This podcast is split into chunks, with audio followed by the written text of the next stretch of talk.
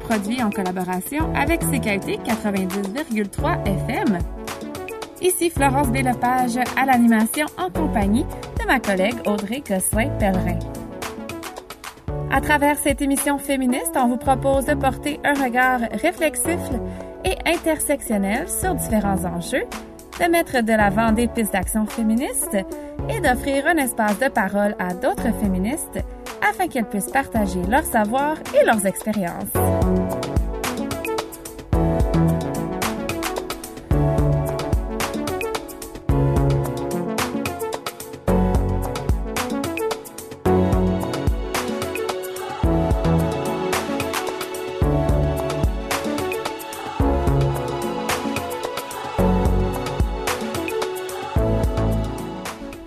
Pandore est également une émission sur les ondes du CKUT 90,3 FM. Nous sommes diffusés le mercredi à 18h tous les trois mois dans le cadre de Hersey. Surveillez notre page Facebook pour connaître nos dates de diffusion. On rappelle qu'Ave Pandore est produite à Montréal en territoire Mohawk non scellé. Au menu aujourd'hui, on vous fait découvrir Florencie, une artiste visuelle basée à Montréal qui, dans sa plus récente exposition qui s'appelle sino-québécoise, eh bien, elle explore son identité cantonaise canadienne à travers une approche féministe, anticoloniale et ethnoculturelle. On écoute euh, tout de suite son entretien avec ma collègue Audrey Gosselin-Pellerin. Bonjour Florence. Bonjour Audrey, merci beaucoup de m'avoir invitée.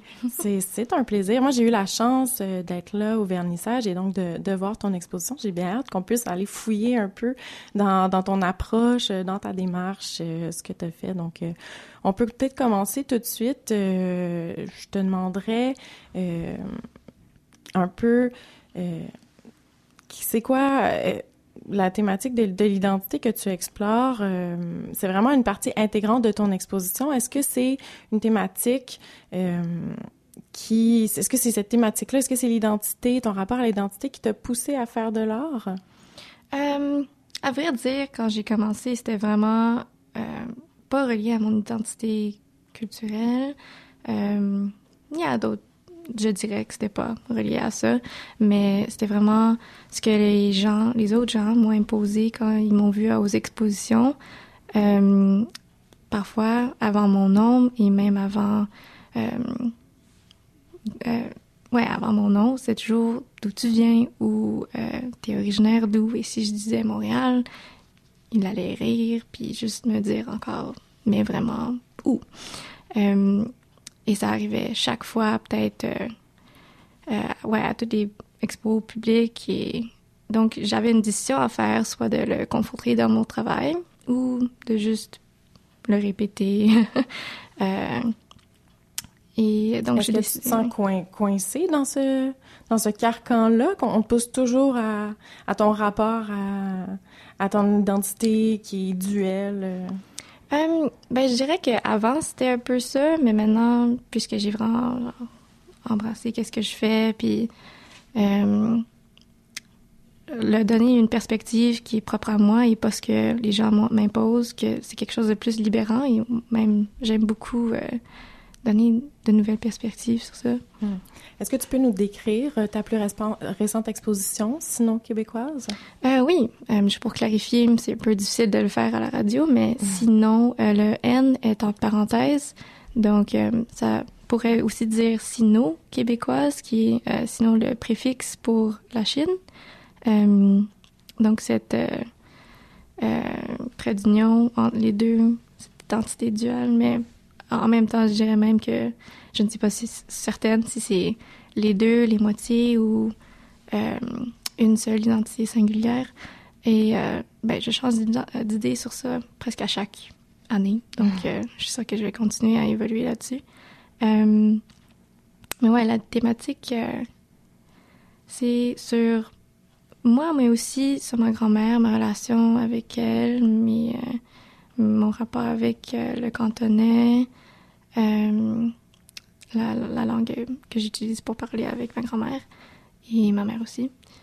Euh, mais aussi, euh, la dualité n'est pas exactement cantonaise et québécoise, mais moi je dirais plus avec ma personne et une place ou un objet et un environnement, que c'est pas exactement euh, de une ethnicité et une nationalité, mais plus euh, comment moi j'existe dans une place où ce que les gens ont d'autres idées de moi.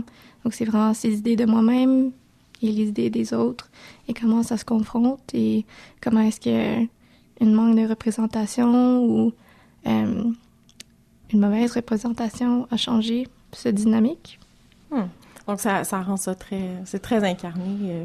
Donc tu, tu l'as mentionné, tu utilises euh, beaucoup la superposition, la dualité dans ton exposition. Donc, tu sais, si je donne des exemples pour, pour notre auditoire, euh, y avait, tu, projettes parfois des images sur un lieu ou voir sur toi-même et là, tu peins cette représentation-là. Tu vas utiliser certains motifs ou certains tissus qui vont être appliqués, par exemple, à des objets euh, du quotidien. Est-ce que tu peux nous en dire plus sur ce choix? Tu as un peu commencé à en parler tout à l'heure, là, mais, mais ouais, je veux en savoir plus sur cette démarche-là. Ouais, il y a beaucoup d'œuvres dans l'exposition mais euh, une série en particulier, euh, ça s'appelle euh, Me trouver au Musée des Beaux-Arts.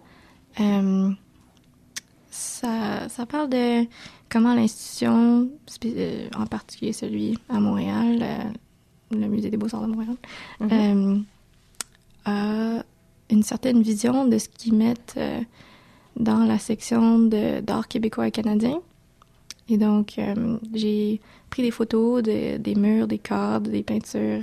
Euh, j'ai euh, projeté le tout sur ma personne et je voulais vraiment avoir tout ce qui était autour de la toile et pas juste l'image elle-même pour vraiment situer le fait que c'est mis dans cette institution, ça a un didactique, ça ça a un spécifique contexte euh, pour euh, vraiment historiser en une façon ou une autre, euh, de, de mettre une sorte de personne dans ce contexte de art canadien québécois. Mm-hmm. Est-ce que, bon, depuis quand même plusieurs mois, j'ai l'impression que même dans le public plus large, il y a, une, discussion qui s'ouvre un peu, à savoir qui, qui, a de la place? Est-ce que la majorité québécoise blanche n'efface pas les réalités des autres? Est-ce que euh, tu sens un changement dans le milieu de l'art à ce niveau-là? Est-ce qu'il y a une volonté d'un peu revoir qu'est-ce qu'on considère comme étant québécois, puis d'inclure davantage? Euh? Oui, c'est difficile avec euh, le langage. Est toujours, on utilise parfois québécois pour dire une personne blanche, parfois. Et donc, il y a toujours cette euh, confusion entre l'ethnicité, la nationalité, euh, la culture et tout ça. Euh, donc, parfois, c'est même difficile de juste repenser les termes de base qu'on utilise pour décrire les gens. et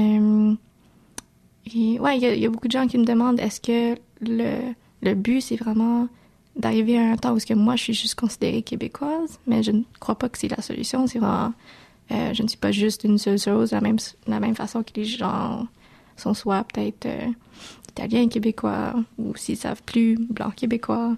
Euh, et mm. c'est juste une, une, façon de nommer ce qui est invisible.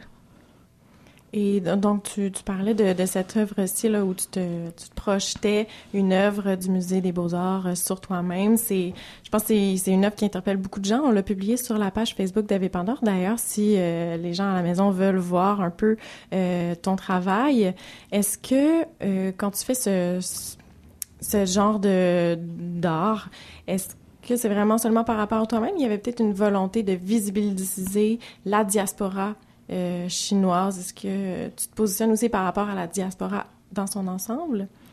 Euh, ouais, je fais juste une, une petite différence entre euh, parce qu'il n'y a pas de préfixe pour cantonais seulement, j'ai utilisé sinon.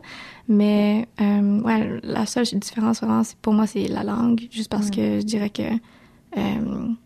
quand je parle aux gens mandarins, il y a moins de connexion et mais moins parce qu'on est habituellement d'une différente génération. Moi, je suis ma famille est ici depuis trois générations environ. Euh, puis il y a une histoire différente entre comment le sud et le nord de la Chine ont comme leur histoire et comment on est arrivé ici. Euh, mais c'est pour moi principalement la langue. Donc quand on parle de, ton rapport, donc c'est vraiment la, la diaspora cantonaise à ce moment-là qui, qui a ces distinctions-là avec le reste de la Chine. Ouais, quand même, mais ça me dérange pas, la chinois, cantonaise. Peut-être c'est un peu quelque chose euh, euh, d'interne aussi, parce que les gens parfois ils disent euh, c'est fait en fait en Chine, puis c'est comme une, sorte d'euphémisme pour quelque chose qui est pas très bien fait, mm. euh, que même dans ma tête c'est utilisé comme quelque chose qui est pas trop bon. Pour vrai, même même chez toi? ouais, ben ouais, je dirais même les gens en art, ils disent ah ces matériaux-là sont plus euh, sont plus coûteux s'ils sont faits au Japon, mais moins coûteux s'ils sont faits en Chine, mm. puis euh, il y a vraiment une hiérarchisation. Là. Ouais, ouais. Euh, dans Sino, Québec, Sinon, Sino québécoise, mhm. l'exposition, donc tu joues aussi avec l'image euh, de la femme nue et allongée, là, qui est un, un disons, un portrait, euh, une représentation qu'on voit souvent dans l'art occidental. Euh, pour, pourquoi tu avais envie euh, de questionner ça, de, de l'inclure dans ton exposition?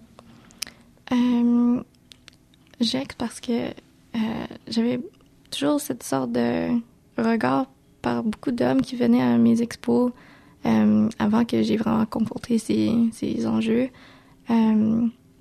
Et parfois, c'est facile de tomber, de retomber sur ce qui est déjà fait et de voir dans l'histoire, ah, c'est comme ça que les femmes sont habituellement posées, alors je vais faire la même chose, mais c'était vraiment mon but était un peu de faire un satire de tout ça et euh, d'essayer d'avoir un peu plus d'humour aussi juste parce que ces, euh, ces problématiques sont habituellement très sérieux mais euh, c'est plus facile d'engager des gens s'il y a un peu plus d'humour aussi dans les pièces.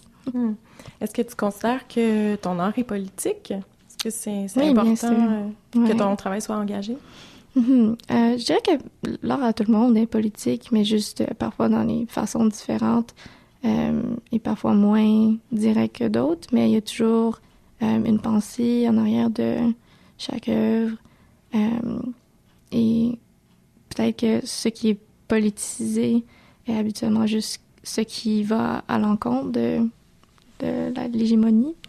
Mais bien sûr, mes œuvres sont politiques. Et, selon toi, euh, quelle, dimension supplémentaire, quels apports peut avoir l'art dans notre réflexion collective sur l'identité québécoise, sur l'exclusion sociale, sur euh, le récit là, qui est construit par la majorité sur ce, ce qu'est le Québec? Tu en parlais un peu plus tôt? Euh, Est-ce que les, les autres gens? Qu'est-ce que tu penses que que l'art apporte de plus ah, qu'un simple article ou un pamphlet politique. Euh. OK. Comment est-ce qu'on peut, comment est-ce qu'on approche ça différemment quand on, utilise l'art, la représentation visuelle?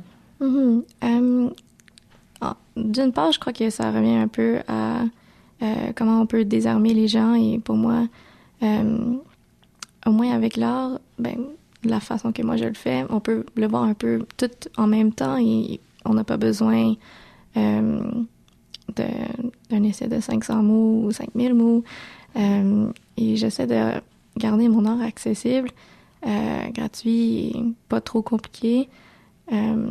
parce que vraiment, c'est ce que je veux discuter avec les gens, mais aussi, ouais, parfois, l'humour peut vraiment aider et aussi, juste la visibilité aide beaucoup, juste le fait que je suis en art visuel même si je voulais pas ça, ça serait politisé d'une façon ou d'une autre si j'utilisais mon corps juste parce que je suis asiatique et c'est euh, ça a l'air juste différent de ce qu'on voit habituellement dans les musées de beaux-arts. Mais euh, ouais, l'aspect visuel est très direct et hmm. je dirais au moins euh, plus facile à ça démocratise un peu la réflexion. Ça permet de déstabiliser, j'ai l'impression, si tu dis quand désarmer les gens, déstabiliser, créer une émotion euh, par rapport à ça. Je suis très contente quand les autres gens me disent euh, Ah, j'ai vraiment comme, eu une autre idée à moi-même quand, euh, quand ils ont vu mes, travaux. Mes travaux. Hmm. Et tu as, exposé à l'international.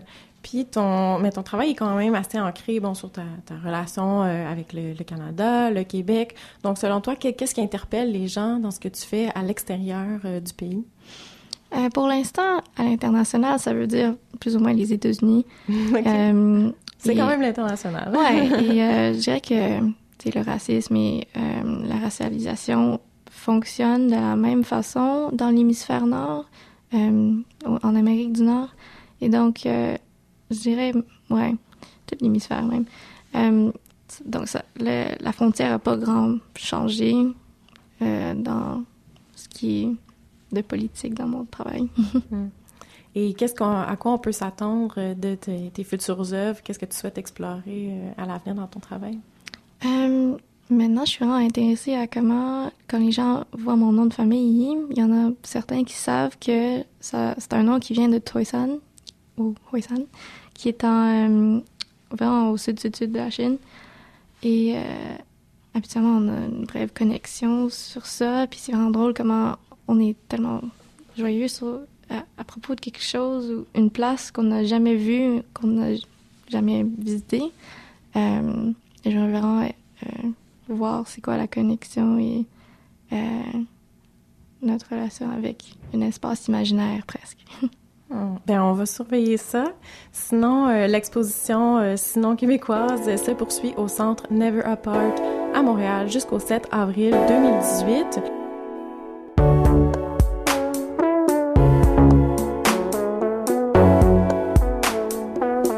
Voilà ce qui conclut cette édition d'Indépendant. On espère que l'émission vous a plu. C'était Florence Pélepage à l'animation en compagnie d'Audrey Gosselin-Pellerin pour tous les détails sur ce que vous avez entendu aujourd'hui ou encore si vous désirez commenter l'émission, communiquez avec nous à travers la page Facebook d'Ave Pandore.